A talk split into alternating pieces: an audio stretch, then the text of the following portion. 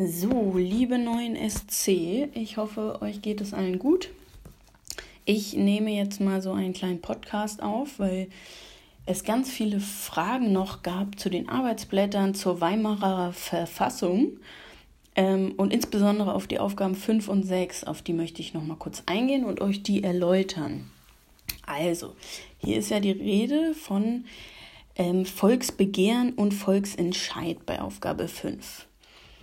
So, jetzt, weil es einfacher ist, rede ich nur von Volksentscheid. So einen Volksentscheid gibt es derzeit in unserer Bundesrepublik Deutschland nicht für das ganze Land. Aber es gab diesen Volksentscheid zur Weimarer Republik. Das ist die Phase, mit der wir uns gerade beschäftigen. Die war von 1918 bis 1933. Was heißt denn das aber jetzt? Dass es einen Volksentscheid gab. Das heißt, dass die Menschen in dieser Republik direkt über Gesetze entscheiden konnten. Also man hat eine Frage gestellt. Ich nehme jetzt mal das Beispiel, ähm, sollen die Läden auch sonntags geöffnet haben? Dann werden die Menschen gefragt und man stimmt ab, entweder ja, nein. Und die Mehrheit sagt zum Beispiel ja, dann ist es beschlossen. So. Also, die können unmittelbar entscheiden, was ist Gesetz und was nicht. Wie ist es denn aber bei uns jetzt gerade in der Demokratie? Wir haben diese direkten Volksentscheide nicht. Bei uns entscheidet und verabschiedet, so ist dieser Begriff, verabschieden von Gesetzen, das macht bei uns das Parlament.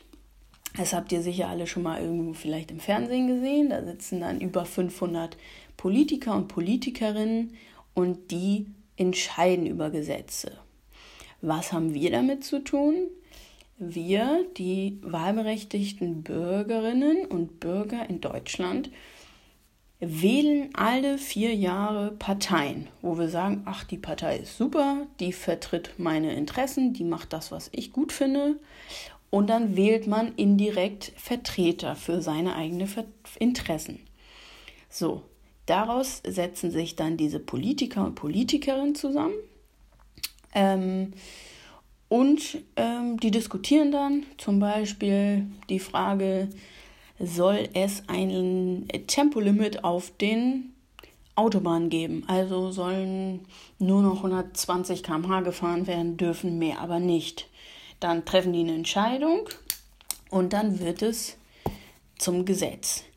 Das heißt, heutzutage haben wir nur indirekt was damit zu tun mit der Gesetzgebung, weil wir wählen Vertreter, wie ihr zum Beispiel auch Klassensprechervertreter haben, die ja auch eure Interessen vertreten, aber ähm, genau.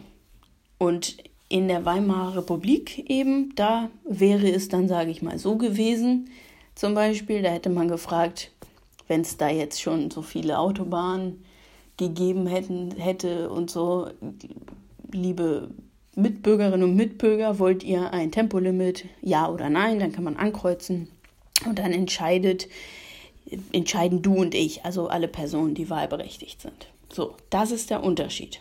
Das ist ein Volksentscheid.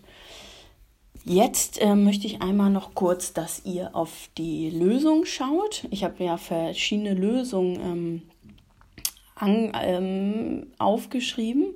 Da habe ich einmal bei Vorteil, was ist ein Vorteil? Direkte Einflussnahme. Ich denke, das ist klar. Also jeder, mein Nachbar Peter oder meine Nachbarin oder meine Mutter Gisela ähm, können direkt Einfluss nehmen, also direkt entscheiden, du und ich. Dann hoher Grad an Mitwirkungsmöglichkeiten. Also du kannst politisches Leben mitgestalten. Du hast, du hast das äh, Gefühl, du, du erreichst auch was.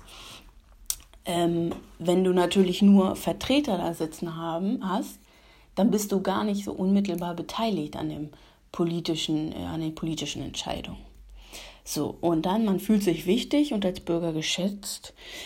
Ähm, ja, ich glaube, darunter könnt ihr euch was vorstellen, weil, ähm, ja, vielleicht habt ihr es auch schon mal irgendwo gehört oder gelesen. Viele Menschen fühlen sich ja, äh, dieser Begriff, abgehängt von der Politik. Die sagen das teilweise, weil die sagen, okay, die da sitzen die Politikerinnen und Politiker, die machen doch eh nur, was die wollen. Zum Beispiel. Okay, dann gehen wir mal zu den Nachteilen. Was sind denn überhaupt Nachteile von Volksentscheid? Hört sich ja erstmal so super an, weil man kann direkt entscheiden und mitbestimmen, was soll denn daran schlecht sein. Da gibt es aber auch ein paar Punkte. Und zwar einen hohen Verwaltungsaufwand. Bedeutet, wie viele Menschen leben in Deutschland? Es sind über 80 Millionen Menschen, die davon, ja, mal die jungen Menschen und die, die keine deutsche Staatsbürgerschaft, naja, sagen wir mal ein paar ausgenommen, theoretisch lassen wir es 30 Millionen Menschen sein.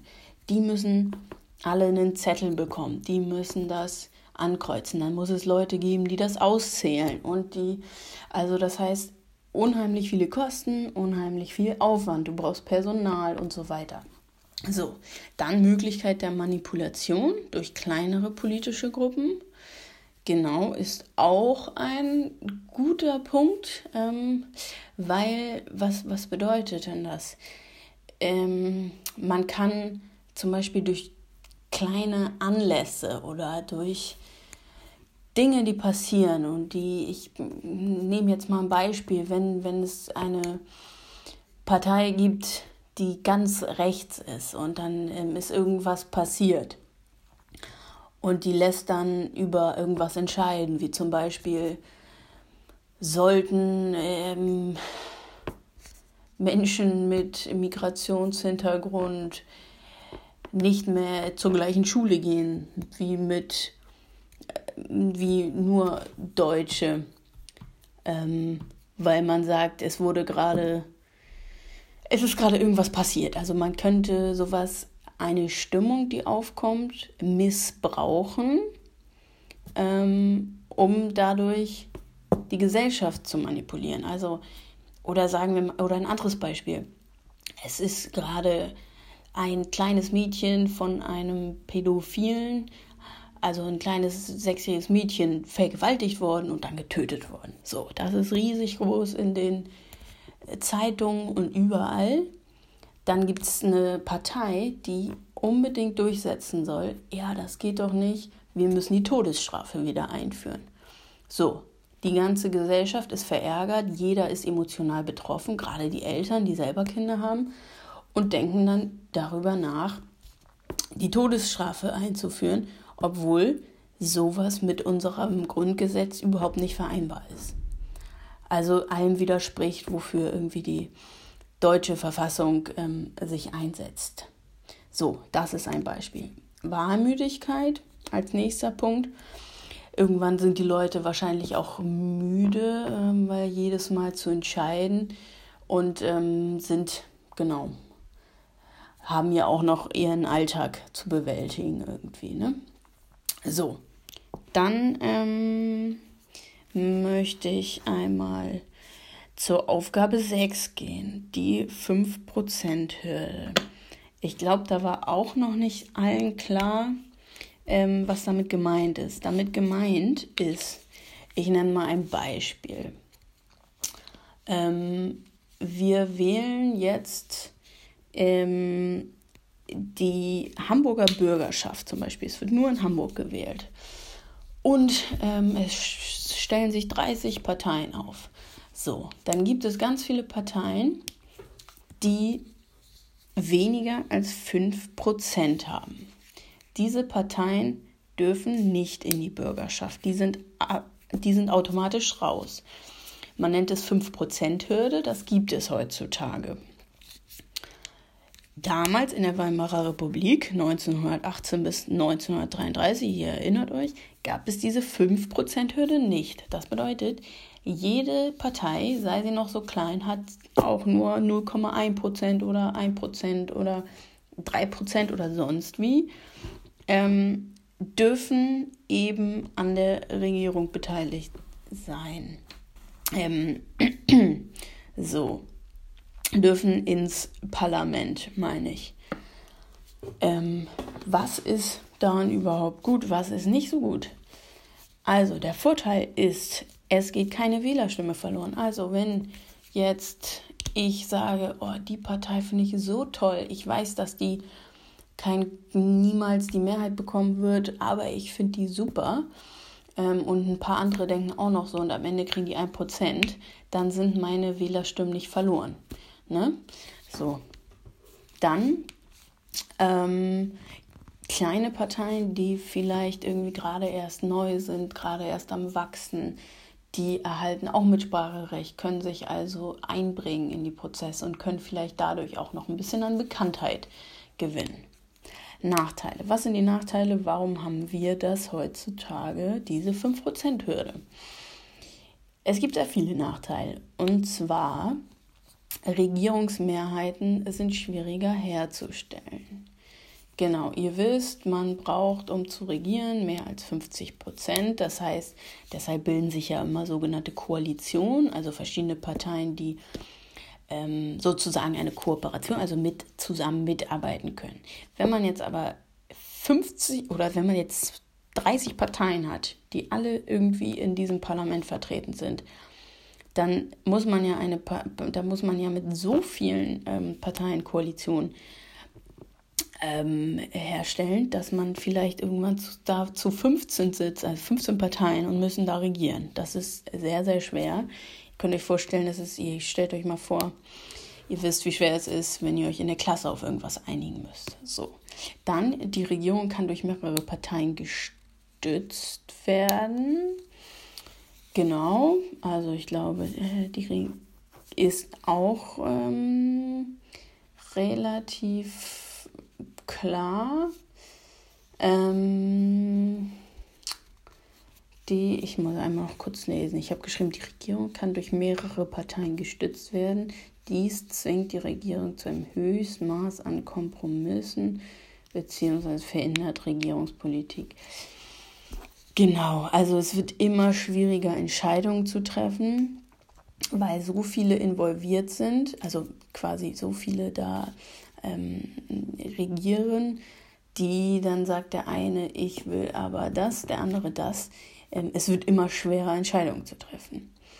Ähm, genau, und generell die Redebeiträge nehmen zu und die Anträge. Also es ist ein enormer Aufwand, es ist sehr schwer, das alles, ähm, diese ganzen Parteien.